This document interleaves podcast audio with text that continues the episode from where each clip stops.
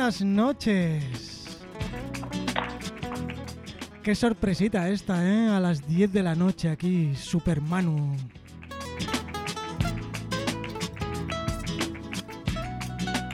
Y es que hoy tenemos un programa muy especial.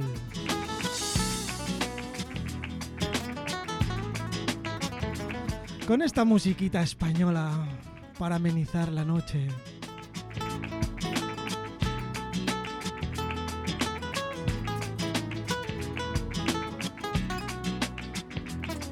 Y es que en un minutito comienza ese programa sobre la diabetes.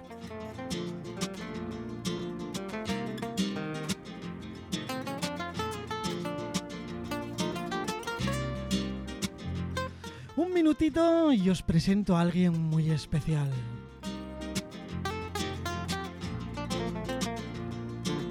Así que acomodaros, apuntar el número de WhatsApp que ya sabéis cuál es, 644-438-840.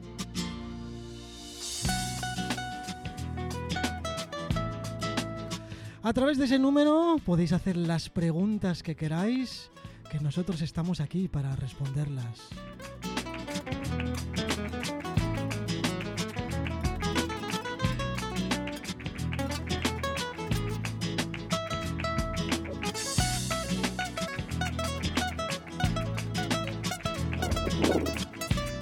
Bueno, voy a cambiar un poquito la música porque quiero sorprender a mi invitada.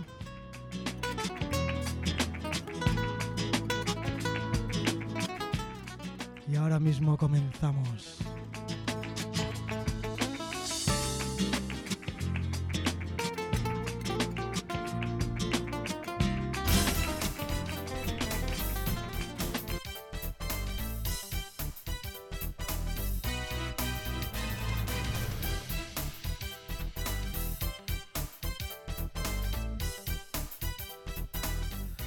Bueno, pues nada, comenzamos con este gran programa, ya me trabo hoy, con este gran programa sobre la diabetes. En el mundo hay 350 millones de diabéticos, entre los cuales en España pues hay unos 5 millones. Se considera una epidemia del siglo XXI, ya veis, y tristemente es la cuarta causa de mortalidad en países desarrollados. Me parecen unos datos alucinantes y tremendamente malos. Así que hoy tenemos a una, a una, invitada muy especial. Una de esas personas con diabetes a la que diagnosticaron la enfermedad hace 40 años. Ella se llama Griselda y nos, nos acompañará durante todo el programa. Buenas noches, Griselda. Hola, buenas noches a todo el mundo. Encantada de estar con vosotros. Igualmente, ¿cómo estás? Pues muy bien, encantada de, poder formar parte de medios que hagan visual lo que es lo que es la diabetes porque es la gran desconocida. Entonces, agradeceros desde el principio hasta el final del programa que, que me hayáis invitado.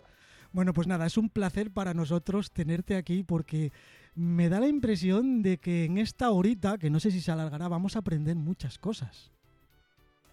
Bueno, yo voy a intentar arrojaros algo de luz porque realmente es la gran desconocida, la diabetes. Y bueno, yo no soy profesional, no soy sanitario, pero bueno, después de 40 años, un poquito sí que os puedo contar sobre, sobre lo que es la diabetes. Entonces, bueno, pues para que todo el mundo sepa en qué consiste eh, y lo que ocurre con ella, pues aquí estamos. Bueno, pues nada, comenzamos con la primera preguntita.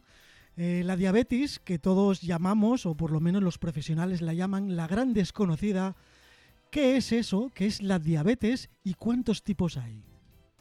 Eh, a ver, eh, yo voy a intentar explicároslo de forma coloquial para que todo el mundo me entienda, ¿vale? Sin utilizar así mucho lenguaje técnico.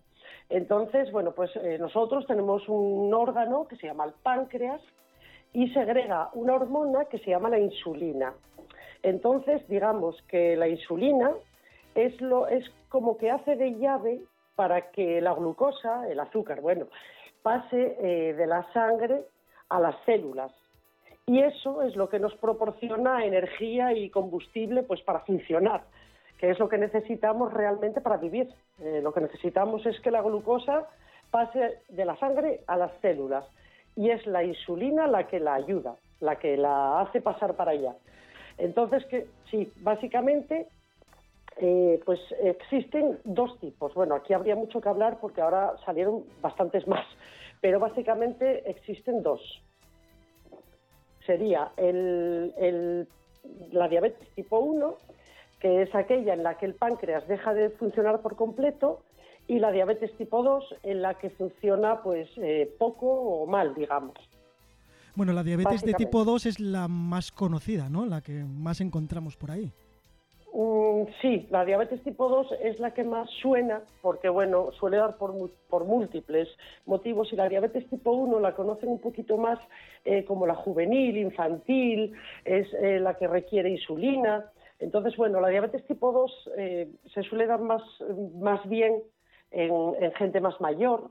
Lo que pasa que, bueno, están cambiando mucho las cosas y bueno, pues por el tipo de vida que llevamos, eh, pues se están dando muchísimos casos en niños de diabetes tipo 2, que es eh, pues por el sedentarismo, la falta de ejercicio, la alimentación, la mala alimentación. Bueno, no quiero avanzar mucho, pero sí, la que más suele conocer la gente es la tipo 2. Sí, bueno, yo lo digo desde mi ignorancia porque, bueno, yo sí tengo eh, en la familia gente con diabetes de tipo 1 y de tipo 2, pero al final eh, sí que es la gran desconocida para la mayoría. Mm, pues sí, fíjate que bueno, los datos que decías al principio es verdad que son muy contundentes. Eh, lo que pasa que es una enfermedad a la que poca gente tiene acceso, salvo que te toque de cerca y como es un pelín complicada de explicar y de gestionar, pues la gente se queda con cuatro cosas concretas, pero realmente no saben lo que es. Eh, y, luego, claro, hay otro tema, que no la hacemos lo suficientemente visible. Con lo serio que es este tema, eh, debería estar, pues seguramente todo el mundo, lógicamente, sabe lo que significa el lacito rosa, que es eh, para el cáncer, una paloma blanca, que sabemos que es pues la paz, pero mm, si preguntas lo que significa eh, nuestro símbolo, que es un circulito azul, probablemente mm, yo creo que el uno de cada mil personas te pueden decir lo que significa, pero nada más. La conoce muy poca gente. Sí, sí que es verdad y, que puede tener complicaciones muy graves, ¿no? Eh, sí, a ver, la, diabetes en principio el problema de esta enfermedad es que no duele, ¿vale? O sea, cuando se te diagnostica, salvo que sea la tipo 1 que tiene unos síntomas como muy inminentes y se te diagnostican un par de semanas más o menos, la diabetes tipo 2 no duele, entonces a largo plazo, si tu páncreas, o sea, si, si la insulina no es capaz de hacer llegar eh, la glucosa a las células, se queda mm, por los vasos sanguíneos y al final acaba perjudicando a órganos vitales, como son la vista, los riñones, bueno, en general un poquito todo. ¿Qué ocurre? Que si no te duele, a lo mejor no sabes ni que la tienes, con lo cual tu cuerpo está llevando ese exceso de azúcar durante mucho tiempo y cuando a lo mejor te lo diagnostican ya es tarde y ya tienes algo afectado o bueno, ya tienes problemas bastante más serios, complicaciones, vamos. Claro, y es que lo que tratamos de decir que lo más fácil es prevenirla, ¿no? Antes que llegue. Pues eh, sí, a ver, hay casos en los que lógicamente no se puede prevenir porque, bueno, hay factores como son pues, la genética o, factor, o lo que es el sistema inmune que ataca directamente a un cuerpo en concreto, no saben muy bien por qué, y en esos casos eso no se puede evitar realmente, pero en lo que es eh, prevenir la diabetes tipo 2, ahí sí podríamos evitarla, porque realmente la diabetes tipo 2 básicamente se trata haciendo ejercicio y con una alimentación sana, aunque tengan que ponerte algún tratamiento oral, alguna pastilla, pero en general, solo con hacer ejercicio y dieta sana se podrían prevenir un montón de, diagnósticos de diabetes, sobre todo la tipo 2, claro. La diabetes tipo 2 va ligada a la obesidad, ¿no? Así entre comillas. Es una de las causas, efectivamente. De hecho, bueno, una de las pruebas que te hacen el Día Mundial de la Diabetes, cuando eh, lo que hacemos es para concienciar un poquito a la gente en los centros de salud, hospitales, eh, lo que hacen es poner unas, una especie de, silla, mesa, y te dicen, ¿quieres hacerte la prueba? Te miden la glucosa y te miden eh, la zona abdominal.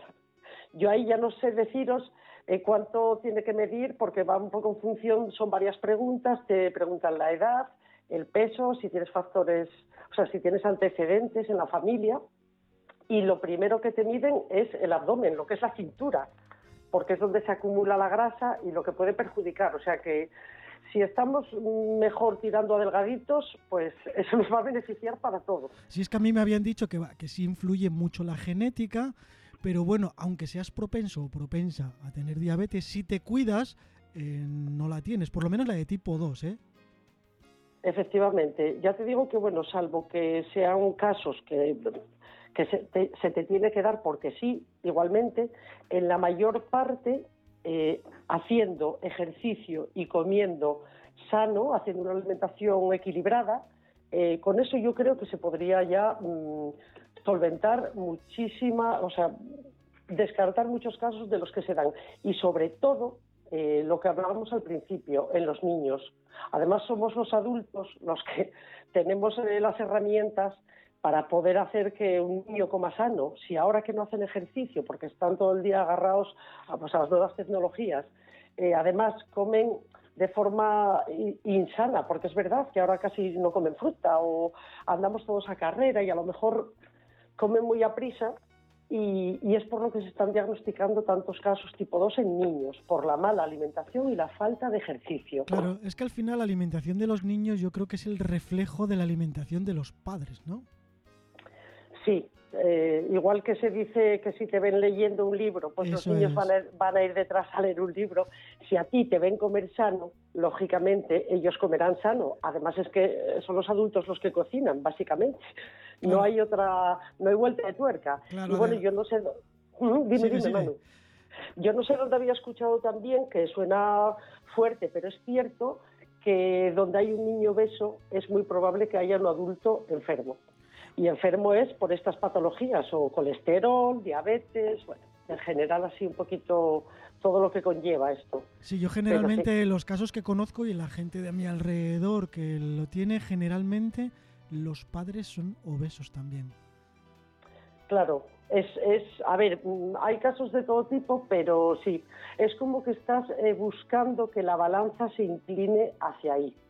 Si nosotros buscamos que se incline hacia el otro sitio, es, a ver, cuesta un poquito, hay un esfuerzo, pero es, es verdad también que si tú a un niño no lo educas a comer bien desde pequeñito, cuantos más años tenga, más te va a costar y más pena te va a dar quitarle pues los dulces, que si la pizza, comerla continuamente. No se trata de que los niños dejen de ser niños y ponerlos a una dieta estricta, pero una alimentación sana. Bueno, como los adultos, como los adultos, no se trata de que no comamos pizza ni tomemos una botella de sidra, se trata de que no lo hagas habitualmente. Exactamente, o en grandes cantidades. Eso es. Que eso es, eso es otro tema muy importante también. Eso de las grandes cantidades es un tema importante. Hay que acostumbrarse a comer verdura y si tienes hambre, pues a la verdura.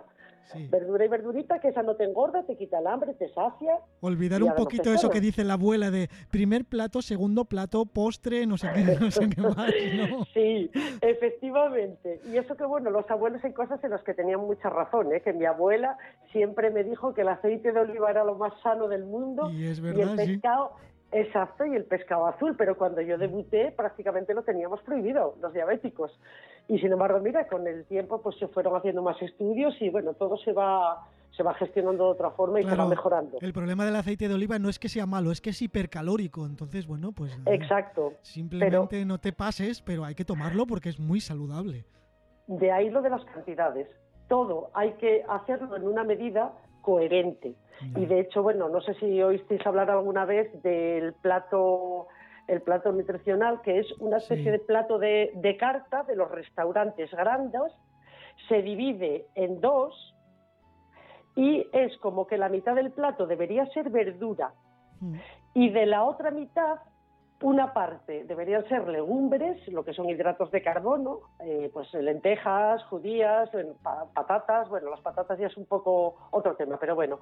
Y la otra parte del plato sería eh, la proteína, que sería la carne o el pescado, más una fruta y un poco de pan, que el pan integral es muy sano también. Pues eso debería ser lo que comiéramos en cada comida, inclusive el desayuno. Claro. Sí, es así de fácil. Lo que pasa que, bueno, mm, tenemos muy malos hábitos. Nos cuesta, es cierto. Y el quitar los malos hábitos es muy difícil, muy difícil. Y andamos siempre como estresados, a carrera, comemos cualquier cosa, porque comer, o sea, estar, yo le oí decir una vez a una endocrina que estar desnutrido no es únicamente no comer, es comer mal. Tú si comes mal no te nutres bien. Entonces va todo en cadena. Pero sí, básicamente si te paras a pensarlo, todo se centra en esos dos puntos, en la alimentación y en el ejercicio. Siempre es así, siempre llegamos a esa conclusión, vamos.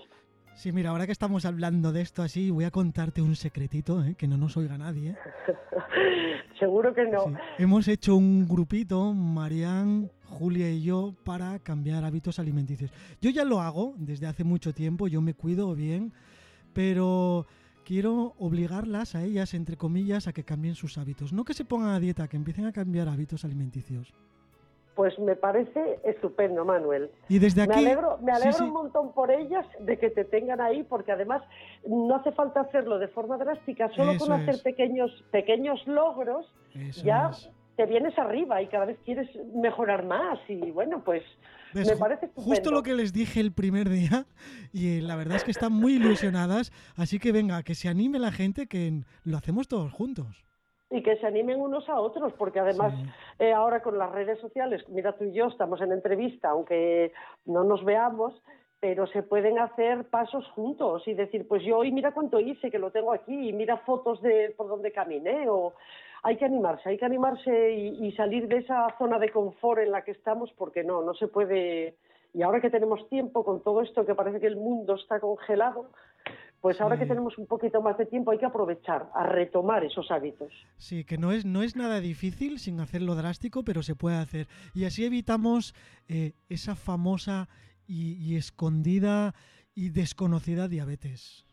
Pues sí, además de verdad. Yo, bueno, en mi caso, por ejemplo, eh, cuando yo debuté, pues eh, la infantil, que es lo que hablamos de mano, en principio eh, no era por malos hábitos, pero mm, no queda de otra que si ya lo tienes, pues tendrás que acostumbrarte a seguir con ellos. A mí no me gustaba la verdura, no me gustaba el pescado, no me gustaban un montón de cosas. Ahora me encanta todo. Ahora, claro, a ver quién me lo quita. Igual que a mí, yo, yo era de los que ni bebía agua ni tomaba fruta de ningún tipo. Bueno, un plátano a lo mejor una vez al mes o yo qué sé. Y en cambio ahora, vamos, bebo agua un montón y la fruta que no me falte. Es súper importante. La fruta es importante también, bueno, lo, la, lo de la alimentación para diabéticos en concreto, luego entramos un poco más en detalle si quieres, pero, sí, pero sí, sí, hay que ponerse todos las pilas y a cuidarse, pero ya. Sí, además, eh, se lo comentaba yo a ellas, porque decíamos, ah, que empezamos el lunes, el martes, no sé qué. Digo, no, empezamos ahora. Cualquier, cualquier momento es bueno. Siempre se empieza ahora. ¿Qué quieres? ¿Ponerte una meta? ¿Cuándo empiezas? Ahora.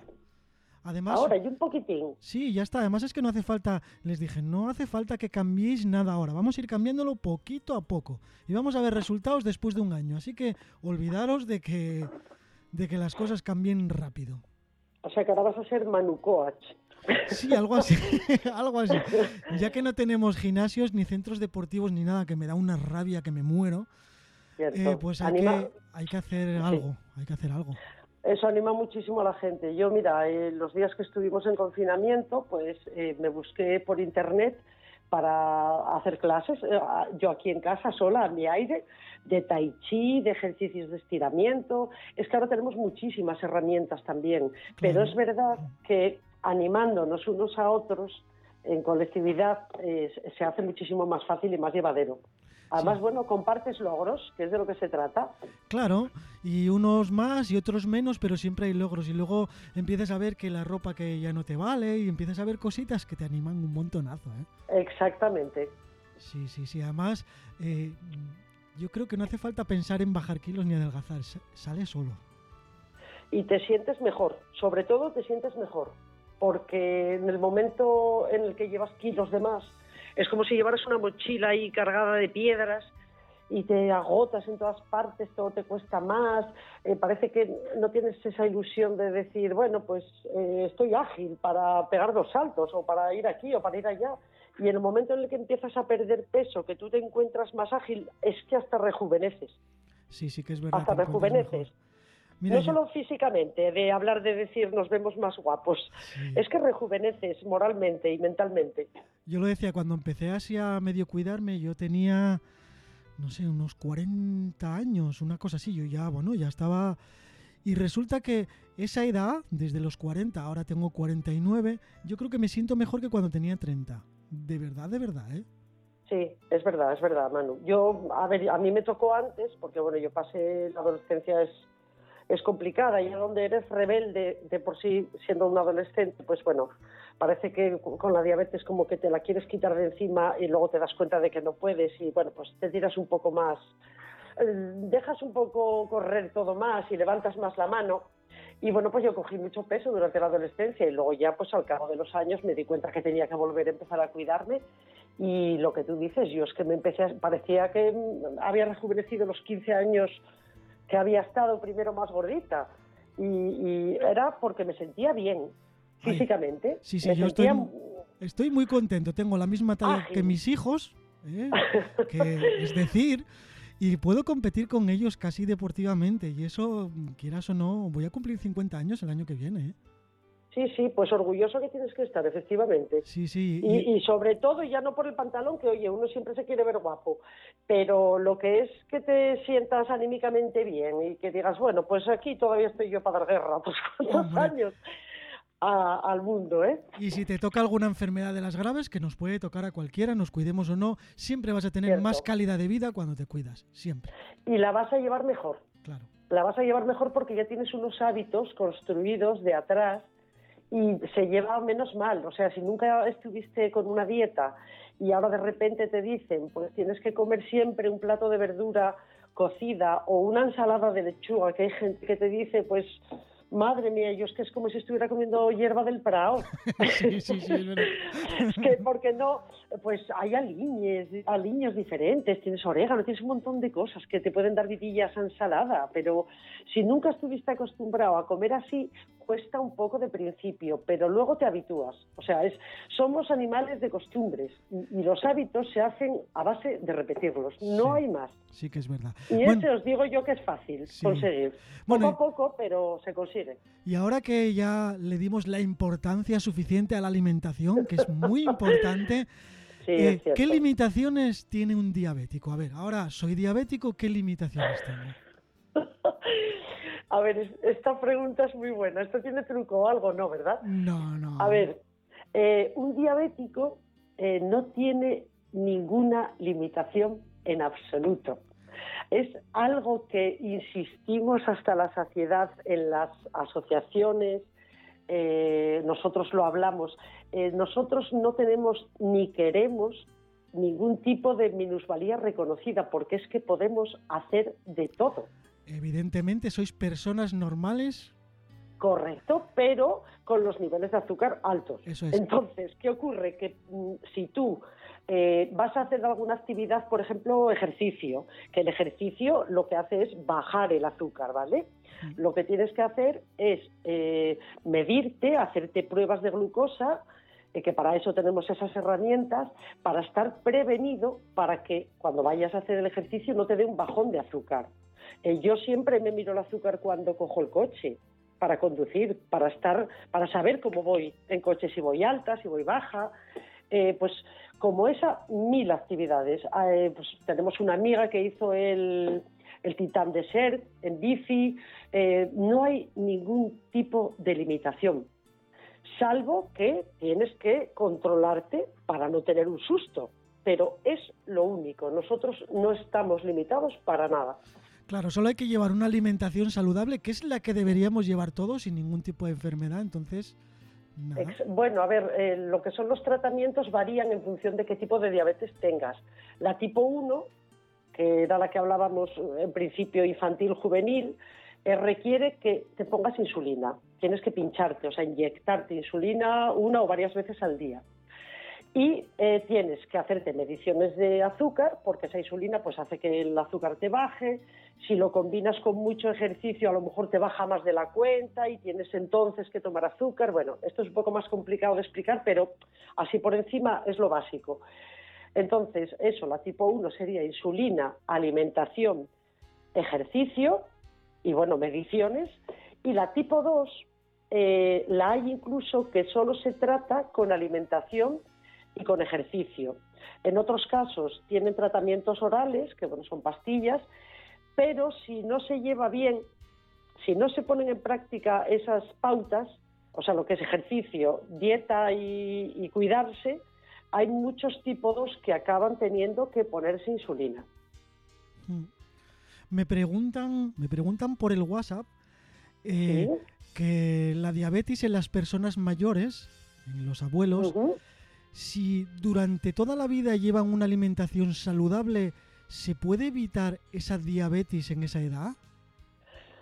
A ver, yo no, yo no soy especialista en diabetes, quiero dejároslo claro porque no quiero hablar algo de que desconozca, pero por lo que yo tengo entendido, si tú te cuidas, es menos probable que tengas diabetes. Pero aunque te cuides, es lo mismo que la gente mayor a la que le de repente le dicen que tiene el colesterol alto o te, tienes la tensión alta. Eso puede venir por otros factores o por la edad, simplemente porque bueno, el cuerpo con la edad eh, va quedando más limitado y te, te van viniendo pequeñas complicaciones que no sabes por dónde llegaron. Aunque te cuides mucho, puede ser que te dé diabetes, pero tienes menos probabilidades, seguro.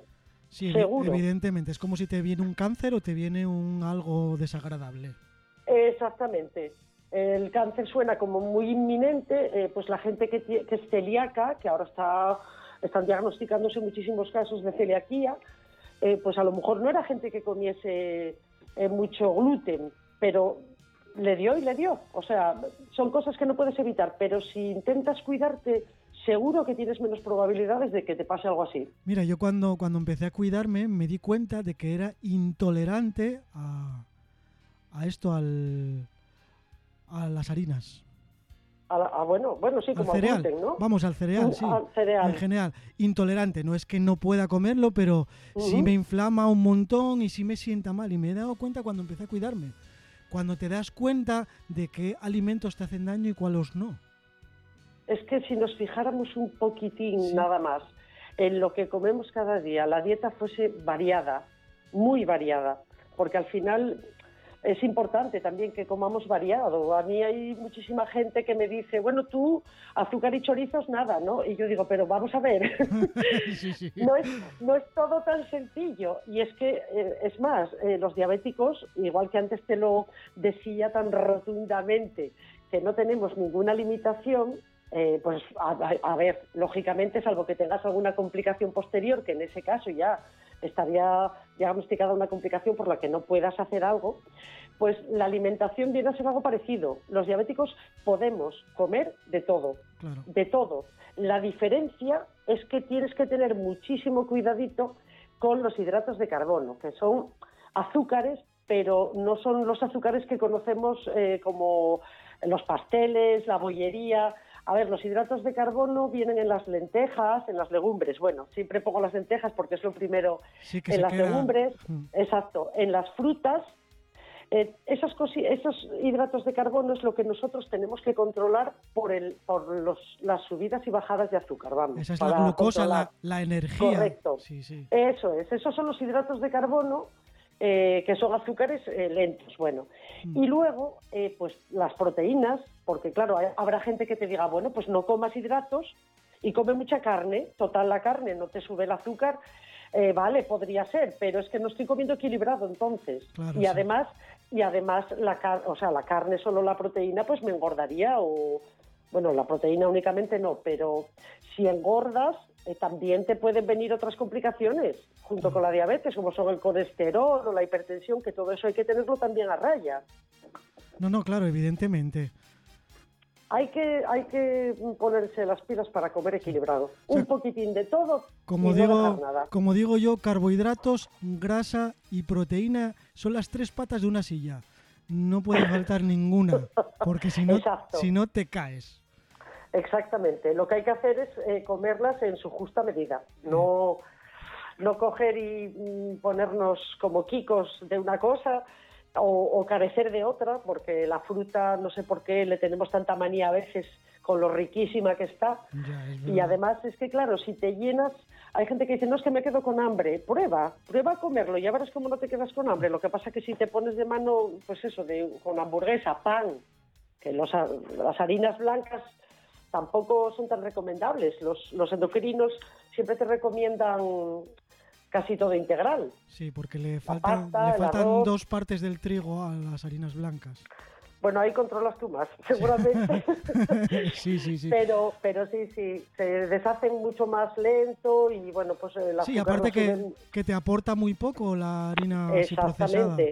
Entonces lo que te aporta es muchas calorías, un trozo de pan pequeño, muchas y luego te aporta muy poco. Mucho, exacto. Entonces, pan hay que comer, pero a ser posible integral, Claro. que tiene fibra y que Eso se sí. disuelve muy despacito en el organismo. Y Bueno, que te aporta todo lo que todo. exactamente lo que necesitas. Bueno, me hacen otra pregunta aquí que yo, bueno, creo que es fácil.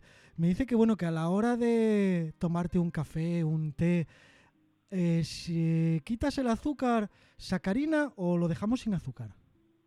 Eh, depende de cómo me preparen el café. sí, me lo. A ver, yo. mm, A ver, se tiene hablado muchísimo de, la sacarina, de que es malísima, que es cancerígena, que. A ver, yo de escuchar y de leer muchísimo sobre estos temas, eh, lo que. El resumen que sacamos de eso es que tienes que tomarte mucha cantidad de sacarina para que te para que sea cancerígena o para que llegue a ser malísima. Entonces, eh, yo si el café es normalito, intento tomármelo solo. Me gusta el café de todas formas, que esto van gustos, me imagino. Hay gente que pues Sí, le porque gustan las yo- cosas muy dulces. Sí, yo no tomo azúcar, ¿eh? Yo ni, no lo he hecho ni al café solo, ni a las infusiones. Exactamente. Yo lo tomo sin azúcar, pero bueno, Es comprendo. a lo que te acostumbres. Sí, Sí, que yo me sí. acostumbré porque además dije, un día, me acuerdo, no tomo más azúcar y me refiero al azúcar este, al blanquilla, ¿eh? No Sí, tomo sí. más azúcar y no lo he tomado nunca más. Yo, mira, se puede tomar moreno, que es mucho más sano. Pero bueno, yo, por ejemplo, en mi casa me hago un café bien cargado y me lo tomo con sacarina. Hmm. Y si voy por ahí y me lo hacen muy cortito, eh, pues me lo tomo a lo mejor solo. Yo tomo mucha infusión, pero eso van gustos, insisto. Pero bueno, lo que me imagino que me preguntaban por lo de la sacarina, por ese, por donde yo Eso, lo enfoqué. imagino. Sí, pero Me bueno, de- imagino, de todas maneras yo insisto en que no se hagan cambios radicales. Si quieres No. quitar el azúcar, pues en vez de echar dos cucharaditas, mañana echas una y media. Y durante una semana estás echando una y media. Al mes siguiente echas una. Y vas que lo cambias muy lentamente. Poco a poco, efectivamente. Yo, a ver, yo mm, cuando debuté tampoco tengo un gran recuerdo de si yo, pero en mi casa eh, mi madre nunca cocinó con mucho dulce ni con mucha grasa y a mí me costó muy poco quitar el, el dulce. Me costó muy poco porque nunca me gustaron los refrescos, que eso es una aberración contra la salud. Sí, si me verdad, sí, es permitís la expresión, madre, a ver si ahora vamos a salir de aquí y se va a montar un follón, pero eso trae una burrada de, de azúcar, de glucosa, son malísimos. Sí, cuando pones sin azúcares añadidos trae otras cosas que son completamente peores aún.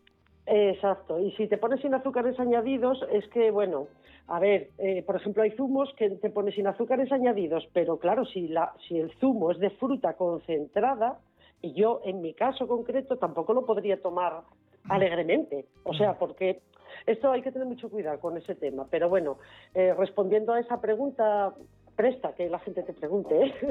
y, que, Sí. y que sepas y que sepas contestar claro o, o que sea por donde ellos preguntan vamos Ya, bueno, si al final las preguntas son, yo qué sé, cosas que nos ocurren en- normales, ¿no? Tampoco Sí. nos van a preguntar Sí, algo ahí que no...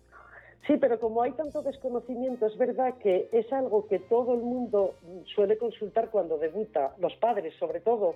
Eh, siempre en la asociación, yo me doy cuenta de que siempre preguntan, madre, y ahora para hacerle una tarta, porque, lo- porque también podemos comer tarta, hay que controlar, insisto, los hidratos de carbono, Eh, pero la harina, comer un trocito que te aporte justo lo que tú te tienes que comer, no comerte media tarta, pero entonces ahí le echas sacarina sin problema, o bueno, lo que está ahora tan de moda, stevia, que para cocinar eh, lo que son postres es mucho mejor, pero que sí, que no hay problema, que si te gusta el dulce y te echas sacarina no va a pasar nada salvo que te tomes 15 cafés al día, claro que entonces eh, lo perjudicial será el café, no la sacarina, pero bueno. Que al final hay gente que no sabe el azúcar que toma, porque toma igual 8 o 9 cafés, pero si cuentas 8 gramos de cada café, 8 por 5, 40 gramos ya solo tomando 5 cafés, más una Coca-Cola que te tomes, más un... Al final... Exactamente, y es una burrada, es lo mismo que el aceite que hablábamos, Manu. el aceite, en general lo que te dicen es que utilices, en la medida de lo posible, dos cucharas soperas de aceite. Uy, ahora no sé si es en cada comida o durante el día. No, me imagino que sea pues durante, el día.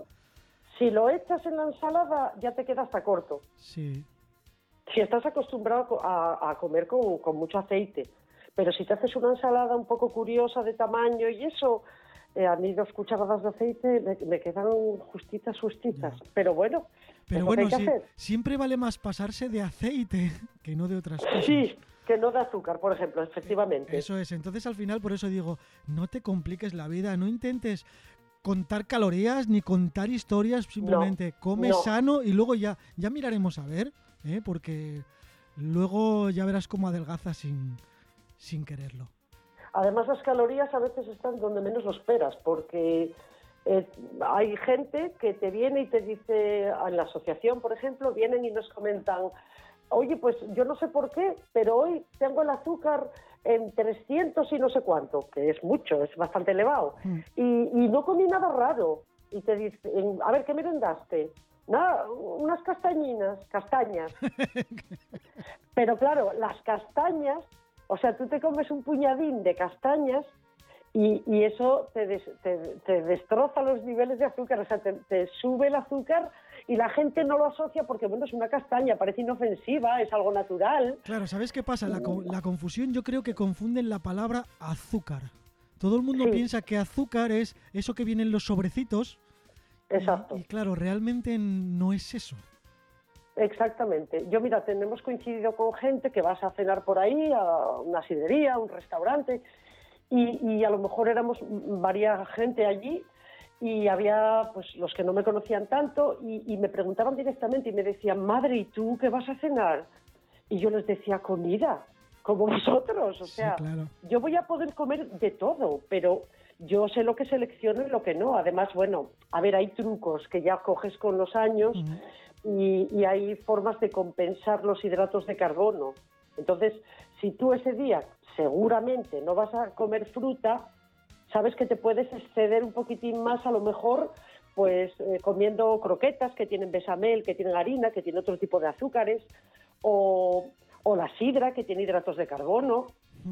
Tú luego ya vas como compensando y haces como paralelismos. Sí, yo sabes, sabes cómo compenso más o menos cuando hago más deporte. Yo hago más ejercicio, más ejercicio, más ejercicio. Eso es estupendo, eso es estupendo, Manuel. Y sobre todo para la diabetes, eh, siempre te recomiendan que, que, en la medida de lo posible hagas el ejercicio después de las comidas. No se trata de que salgas con el último bocado en la boca a caminar, pero pero es ideal porque probablemente al caminar, eh, como el azúcar te va a bajar, es muy probable que tengas que ponerte algo menos de insulina. Tienes que ir compensando una cosa con otra. Por eso el ejercicio es tan bueno también. Claro, y luego depende mucho de las circunstancias de cada persona para hacer las cosas, evidentemente. Exactamente. A ver, la diabetes hay muchísimas, muchísimos factores que influyen en ella. Entonces hay días, eh, yo como siempre digo, ¿qué tal lo llevas? Me preguntan, ¿qué tal lo llevas? Y yo digo, bueno, pues unos días mejor, otros días a lo mejor hago peor. Bueno, sí, pero, es todo. Es un mundo, es un mundo, porque hay días que dices, bueno, vaya bien que me levanté hoy con el azúcar compensadina, más bien, y, y luego tienes un día estresante en la oficina y, y, acabas con unos niveles que dices, tu madre, tengo que poner insulina a media mañana o cuando sea. Entonces, depende de muchísimos factores. Sí, yo nunca me, yo cuando empecé a leer de estas cosas y empecé a cuidarme y empecé a oír hablar del cortisol, del estrés y de estas cosas, digo, madre mía, que, que te estreses y que te agrave la situación solo por estrés, me parece Efectivamente. surrealista, ¿eh? Es que además, eh, mira, yo por ejemplo lo del estrés eh, lo escuché, lo empecé a escuchar más eh, cuando retomé mi contacto con la Asociación de Diabéticos de aquí del Principado.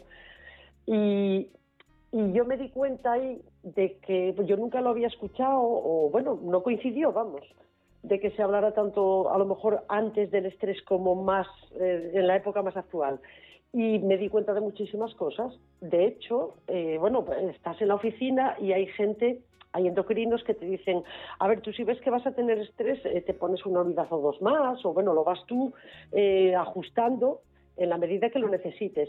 Y, te paras a pensar por la mañana cuando llegas a la oficina a las 8 y dices, bueno, yo hoy tendré un día estresado o no. Porque claro, hay veces que no lo puedes, eso no lo puedes prever. Eso es. Pero, pero sí es cierto que cuando acaba una mañana que tuviste muchísimo estrés, mucha gente, llamadas, eh, un poco desbordada, eh, te, mides, te haces una prueba, a ver cómo estás de azúcar y dices, ah, amigo, pero es que esta vez sí sé por qué estoy así. Hay otras veces que no lo sabía, cuando no sabía que eso te podía influir tanto. Los disgustos, los enfados, todo eso altera. Claro, y el dormir, el dormir mal también, que es súper importante dormir. También, lo que pasa que, bueno, el dormir ya como no depende única y exclusivamente de ti, ya es un poco también como seamos cada uno. Hay gente que duerme mejor, hay gente que duerme más, menos, ya sabes. Pero es verdad que también influye. Sí, sí. Sí, sí, es que influyen un montón de cosas. Al final, lo que yo digo de la pata, ¿te acuerdas? De la grasa. Sí, sí. Tiene que ser un conjunto de cosas y hay que equilibrarlas todas porque no vale de nada hacer mucho, mucho, mucho ejercicio y comer fatal y no vale de nada comer muy, muy, muy bien, pero estar todo el día sentado en una silla. Entonces, eso, hay que intentar buscar el equilibrio entre todo. Hay que juntar todos los puntitos y hacer ahí una mezcla, un pequeño puzzle en el que sepas un poco en qué medida eh, necesitas de cada cosa y luego pues lo metes todo en la batidora y a funcionar, a funcionar mejor, claro, porque si lo vas ajustando todo a lo que tú necesitas, es, es muchísimo mejor, que duda cabe. Hombre, vaya. Bueno, eh, quería hacerte una preguntita, pero antes voy a meter en la conversación a Marián, la voy a llamar por teléfono, y hablamos del DMD, a ver qué es eso, ¿eh? es el lema DMD, y nos lo explicas, ¿vale? No cuelgues ni nada, que voy a llamar a Marián, que sé que le apetece un montón eh, meterse aquí. sí, sí. A ver, a ver. Es que esto de tenerlo, todos los cables aquí enchufados. Es que estás a un montón de cosas ahí, ¿eh? Pero las llevas bien, las llevas bien, que te veo yo desde aquí. sí, sí. Ahí está sonando.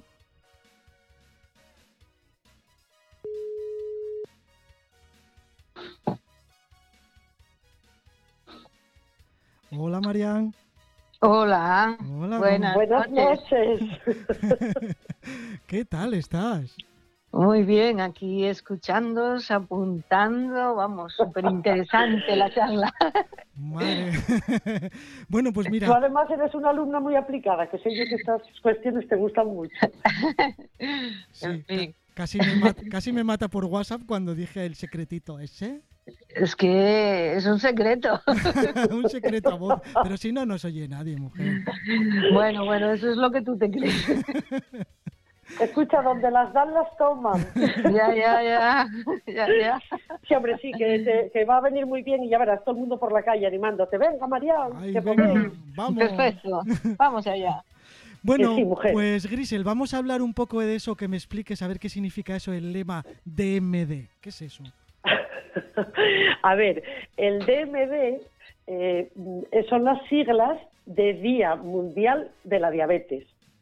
Y el Día Mundial de la Diabetes, eh, bueno, ya sabéis que hay Día Mundial para todo, hasta para cosas que, bueno, ni se, ni se imagina uno. Es que cada día pues creo que hay un día cada día de algo, ¿no? Efectivamente. Pues el Día Mundial de la Diabetes, eh, más o menos debe ser, madre, esto fue pregunta de examen, debe ser por el 2006 o 2005-2006, empezó a celebrarse, fue, bueno, se aprobó por la, por la OMS y, por la Federación Internacional de Diabetes y se escogió ese día eh, porque, si no me equivoco, fue el día que nació eh, Frederick, a ver si digo bien el apellido, que ese sí lo tenía por aquí, Frederick Van, Banting. Fue el descubridor de, la insulina y en honor, bueno, en honor a él, y pues se marcó ese día para celebrarlo. Eh, nosotros, bueno, nos disgusta un poco porque parece ser, o sea, parece ser, parece que siempre ocurre algo, o hay una huelga a nivel nacional, o hay otro tema que suscita más interés, pero se habla muy poco de este día, ese día. Entonces, eh, bueno, pues para nosotros es un día importante porque en realidad empezó todo cuando empezaron a encenderse monumentos a nivel eh, mundial, o sea, se iluminaba lo que es la Torre Eiffel de color azul, se iluminaba el, Brasil, se bueno, la, Casa Blanca no creo, pero hay muchísimos monumentos que se iluminan de color azul y es eh, todos unidos por la diabetes ese día, porque somos muchísimos. Pero ya os digo que lo que son los medios de comunicación hablan muy poco de este tema. Habéis de fijaros, hoy que lo estamos hablando, lo poquito que va a salir en prensa, en el telediario darán los datos así muy por encima y poco más, pero bueno, pues eso, eso significa el DMD, es el Día Mundial de la Diabetes, que es el 14 de noviembre. Una preguntina respecto a lo que acabas de decir, que la Torre Eiffel eh, eh, se ilumina de azul y demás. Sé que el, Día de la, de la, Diabetes, el 14, el sábado, sobre las ocho y media, se va a hacer una, una iluminación en varios mm, ayuntamientos de, de la comunidad. Eh, ¿Sabes exactamente qué ayuntamientos son? ¿Son los de las principales ciudades o...? En principio, todos los años colaboran Gijón, Oviedo y Avilés, que son bueno, pues las ciudades más importantes de aquí de Asturias, eh, con más población, pero alguna otra vez eh, se tiene iluminado otros ayuntamientos de, otras poblaciones, de otros municipios más pequeñinos. De hecho, este año, claro, por toda la situación que estamos viviendo, no se, no se pudo, pero todos los años con la asociación lo que hacemos es celebrar estos días, estas jornadas, en un sitio para que todo el mundo tenga acceso. Es decir, eh, un año vamos a la zona del occidente, eh, pues eh, a Cangas de Narcea, otro año vamos a Cangas de Onís, al oriente, al otro extremo, para que todo el mundo pueda participar. Entonces, este año, como no se puede celebrar nada físicamente, eh, lo que hace la Asociación de Diabéticos del Principado de Asturias, ASDIPAS, es eh, poner en funcionamiento unos cuantos talleres muy interesantes que os aconsejo eh, podáis, o sea, hacen webinar y podéis seguirlos directamente, bueno, están en el Facebook, en el Twitter, bueno, lo colgasteis vosotros este día en mm. vuestra página para que la gente se pueda informar. Y, en principio, si no me equivoco, María, que me voy por los, me voy por las ramas como siempre, eh, si no me equivoco, hasta el Congreso de los Diputados este año se va a iluminar de azul. ¡Wow! Cuidado. Exacto. pero sí. en Asturias, en Asturias, bueno, yo os lo decía con un poco de sarcasmo, ¿eh? pero pero bueno, para nosotros es importante porque la gente lo ve azul y pregunte, oye, ¿por qué está azul?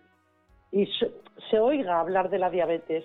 Pero esa iniciativa, esa iniciativa eh, de, quién sale? ¿De la asociación? ¿O mandáis, por ejemplo, eh, es que, a ver, a mí me gustaría mucho que, por ejemplo, el de Langreo se iluminara. ¿Invitáis al, al resto de los ayuntamientos a que colaboren o cómo, cómo va eso? Efectivamente, a ver, nosotros en Asturias en concreto, que es donde tenemos un poco de maniobras de actuación, eh, en Asturias, pues el presidente de la asociación, que bueno, antes era Paco Lavajos, ahora es Andrés, lo que hace es ponerse en contacto con todos los ayuntamientos y solicita participación, colaboración.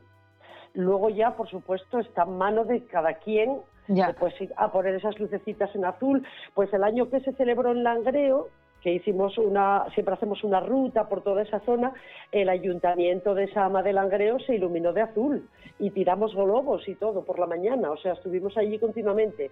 El de Oviedo, cuando se hizo en Oviedo, también, hombre, para Oviedo es más fácil porque el color azul ya es suyo, vamos, lo llevan de serie, pero y lo tenían ya, pero de hecho les gustó tanto como quedó que lo dejaron.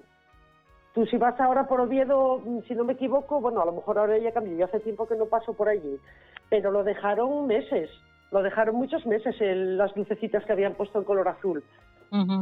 Y se pide, se pide, efectivamente, se pide colaboración, pero bueno, mm, ya os digo que no tiene tanto bombo como otras causas, que a lo mejor si dicen, ah, no, no, pues yo esto voy a participar, que se me vea que estoy aquí.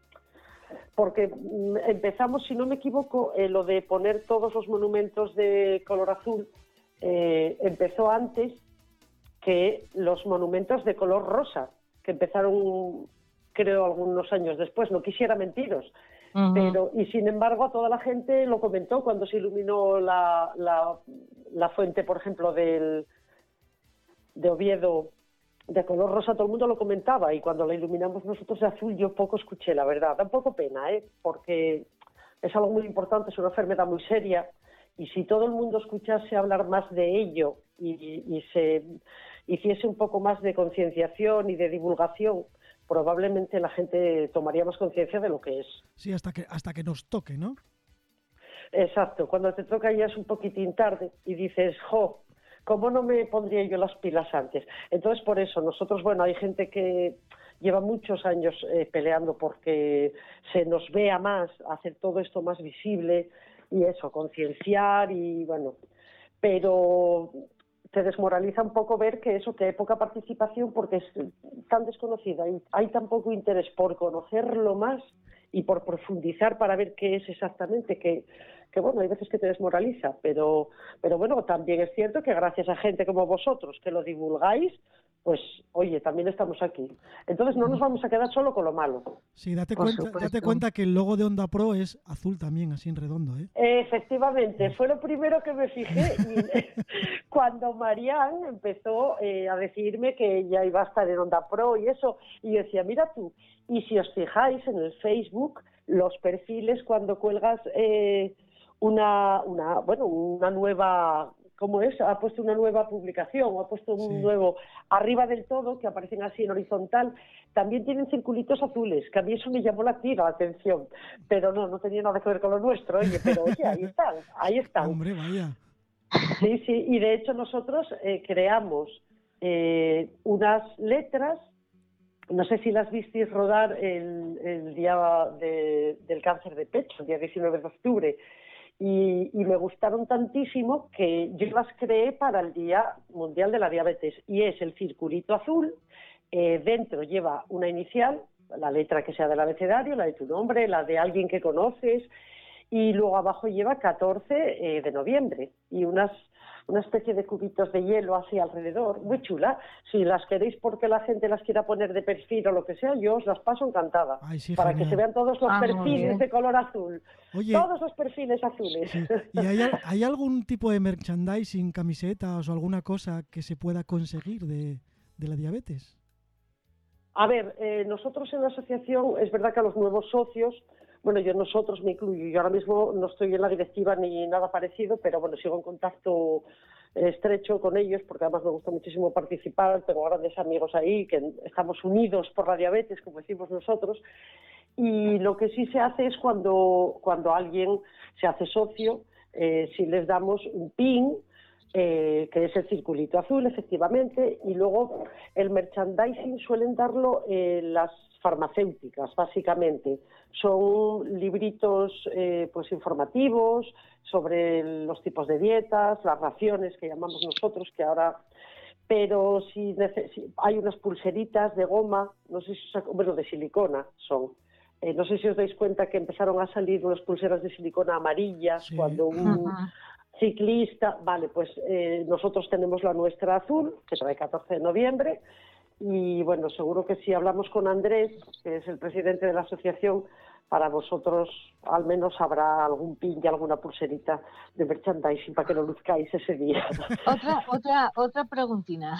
Eh, pregunta, pregunta. Eh, Tú vas a pillar, ¿eh? Tú vas a pillar.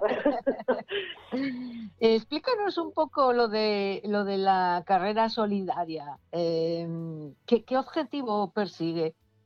A ver, la carrera eh, solidaria, Madre, mm, yo veo que se nos viene, tengo mucho miedo que se nos olvide hablar del lema de este año. Ah, no, no lo tengo yo aquí apuntado. Eso es importante, ¿eh? Sí, lo vale, tenemos eso es muy importante. Sí, sí, eso es muy importante. Bueno, pues a ver, la carrera, eh, la carrera es una carrera virtual, ¿vale? Entonces, eh, tú lo que haces es inscribirte eh, por 5 euros. ¿5 o 10, Marian? Ya no me acuerdo cuánto Cinco. pagué. Cinco. 5, perdón.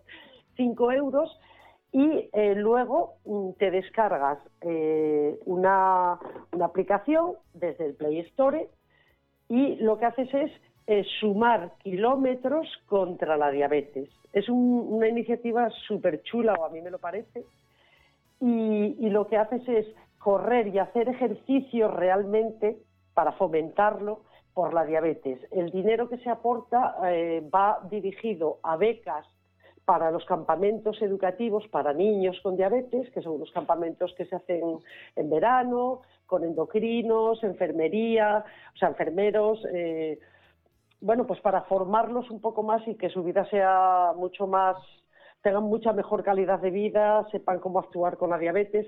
Y a eso es a lo que van destinados los fondos y la función de la carrera es sumar kilómetros contra la diabetes. Entonces, te descargarías la aplicación, que es gratuita, eh, tú marcarías eh, que te apuntas, te dan un dorsal, que es un dorsal virtual, en vez de una camiseta, camiseta, lo que hacen es eh, pasarte un número virtual con un logotipo muy chuli y tú marcas el inicio de un recorrido que tú hagas, que ahora todos sabemos tu secreto y lo puedes hacer perfectamente con Manu, eh, marcas el inicio de la carrera y esos kilómetros que tú camines, cuando acabas, marcas acabé y suman hasta llegar a esos 100 kilómetros que se pusieron iniciales de, de meta. Entonces, sería chulo poder conseguir recorrer esos 100 kilómetros contra solidarios contra la diabetes. Ya, ya hay 50 kilómetros cuando me apunte Sí, yo ya pero- 100.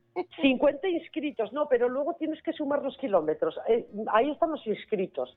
Pero luego, bueno, oye, si pasamos de 100 kilómetros, imagínate la bomba. Madre mía. Lo que pasa es que estas, estas, eh, estas iniciativas, eh, la gente decimos, ah, muy chulo, muy chulo, pero luego mm, no sé por qué quedan un poco en el olvido. Entonces, bueno, ya que me lo preguntaste, pues yo os animo a que participéis. No, no, vamos a poner un enlace directo ¿eh? en la página de este. Ah, pues de este estupendo. tema. Sí, sí, menos. para que se anime la gente. Os lo Manu? agradecemos, eh, bueno, in- infinitamente, vamos.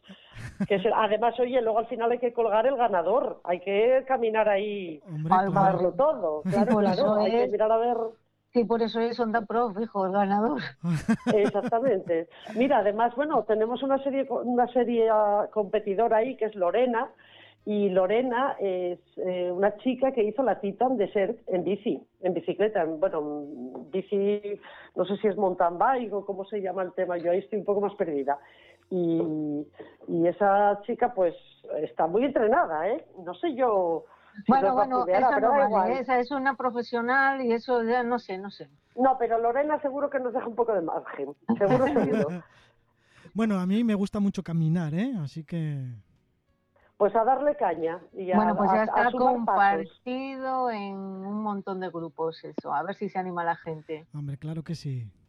Si al- y si alguien tiene dudas de, bueno, te mandan un correo electrónico explicándote eh, cómo son los pasos para descargarte la, la aplicación, que es muy, muy sencillo. Tienes que ir simplemente eso a, a Play Store, donde te descargas todas las aplicaciones, buscar carreras, bueno, tienes que entrar en ese en el nombre del programa, eh, buscas carreras y luego te apuntas a la de a la de Ascipas y ya está, a caminar y a sumar kilómetros por la diabetes. Hombre.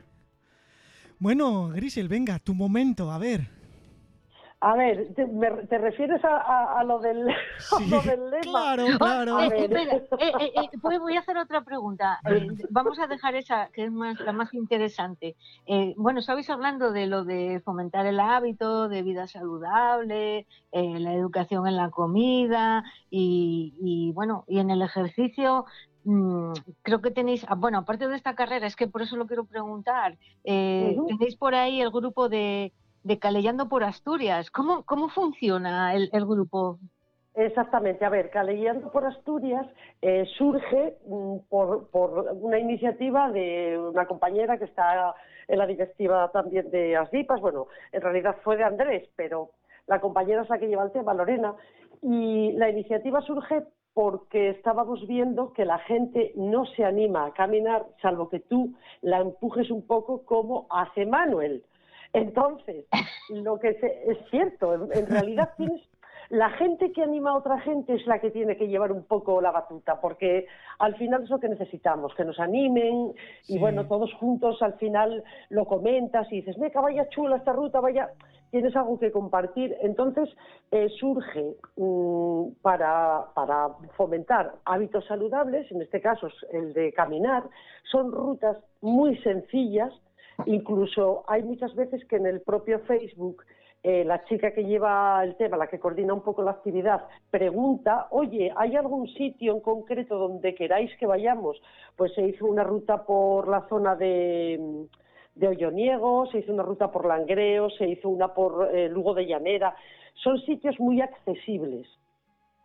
¿Vale? Y no son rutas eh, complicadas ni, ni, muy duras, porque bueno, va gente de, de edad variada, entonces se puede apuntar quien quiera y eh, lo que hay que hacer es avisar con antelación, oye, yo voy a ir. Lo que pasa es que ahora mismo está el tema un poco congelado por, el, por lo que es el COVID. Pero en principio la actividad es cada 15 días. Cada 15 días se programa la ruta, se queda una hora, se pasa el día por ahí, es como un día de excursión. Y lo que se hace es, eh, pues eso, calellear por Asturias y de paso pues conoces sitios chulos y, y haces ejercicio, que es de lo que se trata. Vale, vale. No, es que quería que, lo comentaras, ¿no? Para que la gente sepa también todas las actividades que hay, eh, porque bueno, ya que a los campamentos no podemos ir muchos. escucha, estamos pensando, estamos pensando en hacer uno para adultos, ¿eh? Estamos pensándolo. eso sería, sería la caña, oye. Sería brutal, pero bueno, es un poco más complicado organizar de lo que pensábamos. Entonces, bueno, eso de momento lo tenemos ahí aparcado, pero no descartado, ¿sabes? Pero sí, yo os animo francamente a que entréis en, en ASDIPAS, es eso, AS de Asociación, DI de Diabéticos y PAS Principado de Asturias, ASDIPAS, y que echéis un vistazo a, las actividades que hay programadas eh, para esta semana que es lo más inminente, y luego para que miréis un poco más en detalle pues lo que se hace el resto del año, que también hay cocinas muy interesantes. Bueno, pues nada, ahora tu momento.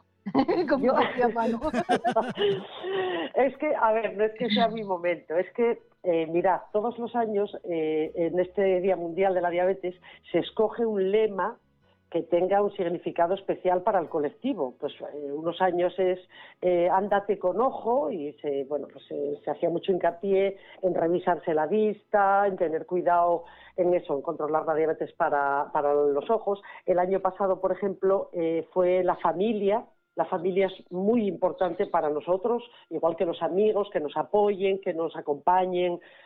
Entonces, este año el lema yo sé que parece reiterativo con todo el tema del COVID, pero el tema es la enfermería y la educación en diabetes. A ver, lógicamente es el endocrino el que te da las pautas eh, de lo que tú tienes que hacer, pero realmente luego es la enfermera la que te desmenuza esas pautas y te dice con detalle y está sobre ti para que tengas adherencia con el tratamiento, con adherencia, para que sigas lo que, lo que tienes que hacer. Son súper constantes, tienen una paciencia infinita y están súper preparadas. Entonces, eh, esa educación en diabetes es imprescindible para nosotros porque a largo plazo evita muchas complicaciones derivadas de un mal cuidado de la diabetes.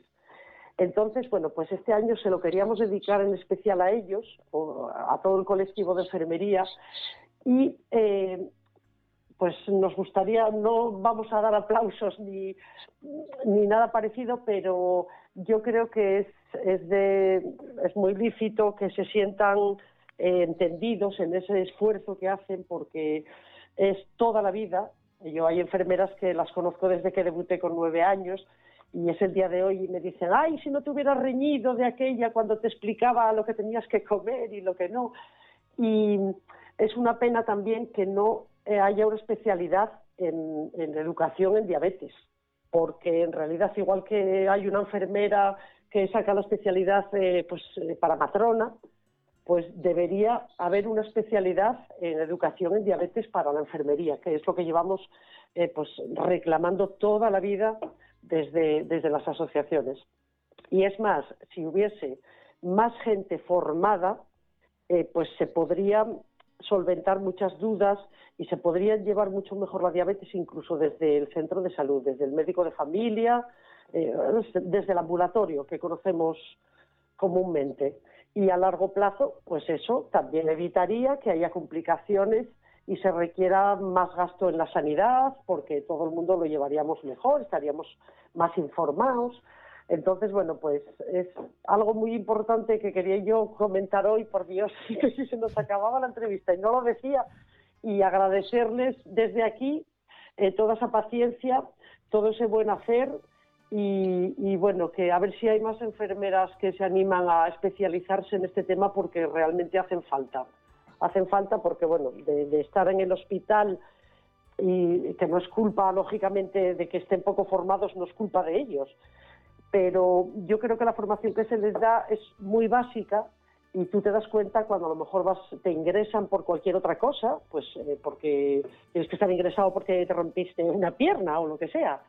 Y te das cuenta que son ellas mismas las que muchas veces te preguntan, ¿y ahora cuánto te pones? ¿Y cómo haces esto? ¿Y cómo haces lo otro? O sea, tienen muy poca formación. Entonces, animar a la gente que nos esté escuchando que esté con estos estudios, a que se especialice en, educación diabetológica que se necesita, francamente. No sé qué más deciros, me acharré tanto. es que así sin... Ay, qué bonito te ha quedado, oye. ¿Tú crees? ¿Tú crees? No sé, me pongo nerviosa y quiero decir tantas cosas que al final no sé muy bien si, si se, coge la esencia de lo que realmente quería, sí, decir. Sí, yo creo que sí, porque ah, utilizamos un lenguaje muy coloquial, yo creo que se ha entendido todo perfectamente y ahora en este último momento nos has llegado a la patata, ¿eh? es verdad, es verdad, ¿eh? Y además es que tú ves gente, eh, yo fui de cría con, con 10 años, yo fui de campamento, a campamentos para niños con diabetes y que es por lo que hace unos años retomamos la actividad porque el endocrino que de aquella estaba, que era Francisco Cadórniga, y, el director, o sea, el, presidente de la asociación, que era Paco Lavajos, eh, pues nos volvieron a reunir después de, no qué sé yo, 30 años, y nos dijeron, oye, queremos volver a echar a andar los campamentos para niños con diabetes. Y yo me di cuenta de que aquella primera educación en, cómo tenía que pincharme, cómo tenía que medir el azúcar, eh, cómo tenía que llevar en general mi diabetes, eh, quererla, porque al final tienes que aceptarla y quererla porque la vas a llevar toda la vida contigo, que dije a mí apuntarme de cabeza a lo que sea que yo pueda hacer, porque a mí es que a mí y a mi familia sobre todo los ayudó tantísimo a, salir de ese primer bache que te ves que parece que se te viene el mundo encima. Y yo además, bueno, de aquella era pequeñita, con nueve años, no creo que sea tan que fuera tan consciente como, como lo que se le vino encima a mi madre, que encima los tiempos cambiaron mucho y de aquella era todo mucho más arcaico. Pero cuando volvimos a retomar todo esto, y yo tengo un gran recuerdo de los endocrinos y, de las enfermeras que estuvieron allí constantemente y venga y hay que hacer esto y hay que hacer y hoy en día igual porque hoy en día eh, todo se renueva eh, hay que hacer una especie de reciclaje de vez en cuando para cambiar malos hábitos que vas adquiriendo también, pues la forma de pincharse, o a lo mejor estás comiendo algo que tú pensabas que lo hacías bien y los tiros van por otro sitio. Es un, aprendizaje continuo y sin ellas, sobre todo, digo ellas porque bueno, la mayoría del colectivo es femenino, no vamos a entrar en detalles ahora pero en, general sin ellas eh, yo creo que la mayoría de los que estamos por ahí sin complicaciones y hoy en día súper bien no lo habríamos conseguido nunca. Entonces las llevamos aquí en el corazoncito. A los, a los médicos también, ¿eh? pero a las enfermeras, puf, Por supuesto. cuidado. Cuidado, cuidado. Entonces que no se desmoralicen si no les hacemos caso alguna vez, que, que su, su educación no cae en saco roto para nada. Hala, ya no me enrollo más. Ya te enrollas no sé si alguna preguntina que quiera hacer alguien por ahí así fácil. Ahora No, la verdad es que no tengo ninguna pregunta, salieron antes dos, ahora no tengo ninguna pregunta, pero bueno, si quieres nos inventamos una, ¿eh? que tampoco... Bueno, no, no, sé o la invitamos, la invitamos otro día a que nos cuente más. Ah, pues hombre, los sistemas de monitorización continua y estas cosas que salieron, todas estas nuevas tecnologías que salieron para nosotros, es un tema chulísimo. Lo que pasa que ahí igual tenéis que traer a un experto de verdad. Quiero decir, yo hablo sobre mi diabetes y sobre lo que conozco, pero bueno, a un profesional. Oye, eh, Sí. eh, mm, te pillamos y, oye, no sé, tus influencias eh, valdrá para... Sí, sí, hombre, sí, con alguien podremos hablar que sí, sí, por supuesto. Seguro que además encantados por lo que os digo, porque todo lo que sea divulgar y, hacer conocer y concienciar, eh, nosotros los que estamos preocupados por esta enfermedad, realmente nos interesa que salga a la luz y que se hable de ello y, que todo el mundo lo conozca y que no lo vea tanto como algo extraño, porque, bueno, es una enfermedad muy seria y a la que no le damos prácticamente importancia y, y está muy bien que, que se, que se conozca, vamos, de qué trata y lo que hay que hacer y, y para cuidarse para que no nos toque, pero si toca a alguien de cerca, pues por lo menos ya sabemos un poquito más de qué va. Pero sí, yo hablaremos con gente por ahí que alguna influencia hay para que venga algún especialista y profesional de la materia. Muy bien. Bueno, pues nada, instamos a todos los oyentes, tanto los que estén hoy en directo como los que luego lo escuchen en diferido, eh, a que nos pongan en las redes sociales esa pregunta, esa cuestión eh, que tienes duda de, de lo que pasa con la diabetes, que es, no sé, lo que se te ocurra. Bueno, mira, ahora se han quedado calladas las dos. Ay, es que yo pensé que lo decías como que estabas invitando a los oyentes a que nos preguntaran cosas y luego eh, y luego eso. Sí, Ya, es que claro, yo sí, dime, perdona. Sí, mañana vamos a poner el programa en diferido para que pueda, todo el mundo pueda acceder a él en la página web, en ondapro.es, para que no se lo pierda nadie, para que nadie tenga la disculpa, no, es que yo a las 10 yo no podía, ¿vale? Aunque estemos con- confinados, pero eh, va a estar puesto en diferido para que todo el mundo lo pueda escuchar las veces que quiera, incluso descargarlo si quiere. Perfecto, pues entonces yo voy a avisar a mi mamá, que no sé si hoy lo podría escuchar, le diré, mamá, mañana lo pones y me escuchas. Sí, porque es verdad que aunque Pero siempre sí. busques una hora para poner un programa o lo que sea, Cierto. siempre va a haber gente que no puede, pues porque no puede. Porque tenga que atender a gente o porque tenga que hacer lo que tenga que hacer, da igual. Por circunstancias. Sí, siempre.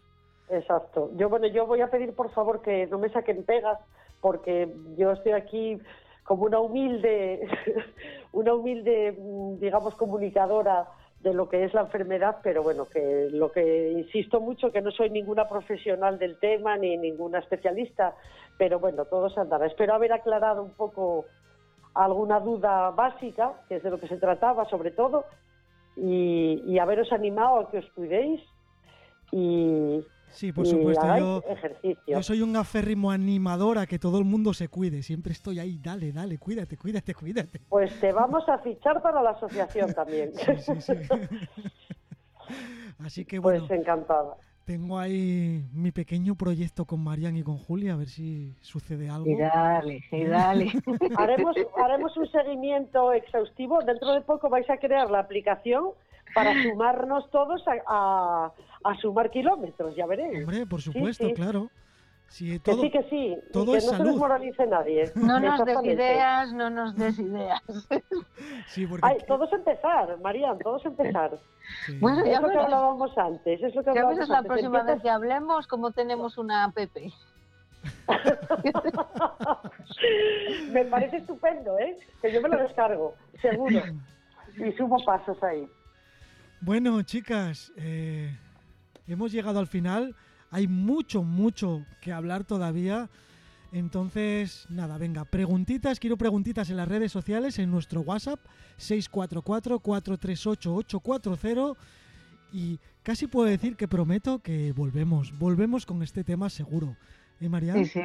Sí, sí, sí, sí. Esto es una pequeña introducción a lo que es el, el mundo de, de, la diabetes. Y además que, que, no sé, debe, tiene que extenderse más en muchísimas cosas. Por ejemplo, en el tema de los campamentos, el personal que trabaja allí, médicos, enfermeras, cómo lo hacen, eh, pues, desinteresadamente, en fin, para que animara a más chicos que, que, que bueno, que, que puedan tener esa posibilidad eh, o no tenerla, pero bueno, que sepan de su existencia.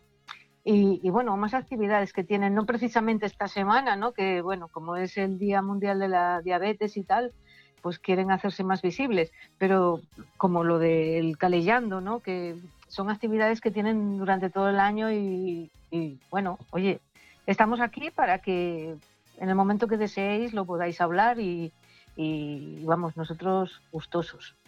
No, pues eh, en la asociación seguramente más, porque además es lo que hablamos desde el principio, es una forma de, divulgar y de lo que se trata es de que todo el mundo lo conozca. Esto es una asociación sin ánimo de lucro en absoluto, eh, que lo único que quiere es el bienestar de la gente con diabetes y, ayudar a la gente que, la tiene. Entonces, eh, cuando tú estás entre iguales y comentas lo que te ocurre, lo que no te ocurre, eh, pues parece que te entienden de otra forma. Yo, oye, los, los endocrinos están ahí para unas cuestiones, enfermería y todo lo que son los sanitarios están para otras, pero es verdad que tratar este tema o una enfermedad crónica o cualquier cosa que te ocurra con alguien que tiene lo mismo, te ayuda de otra forma y te anima, porque además es que lo ves, eh, tú ves a alguien que puede hacer una actividad y dices, oye, ¿y por, ¿y por qué no la voy a hacer yo también?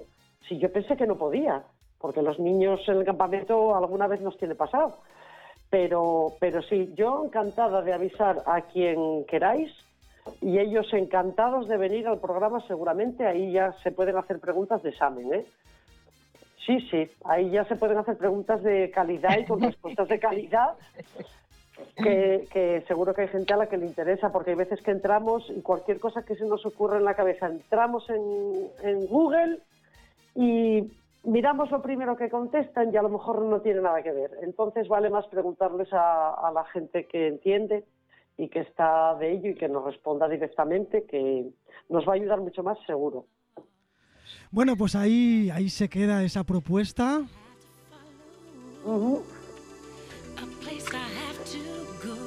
Nos vamos a oh. despedir con una oh. bonita canción. Muchas gracias. Mi Windy Houston.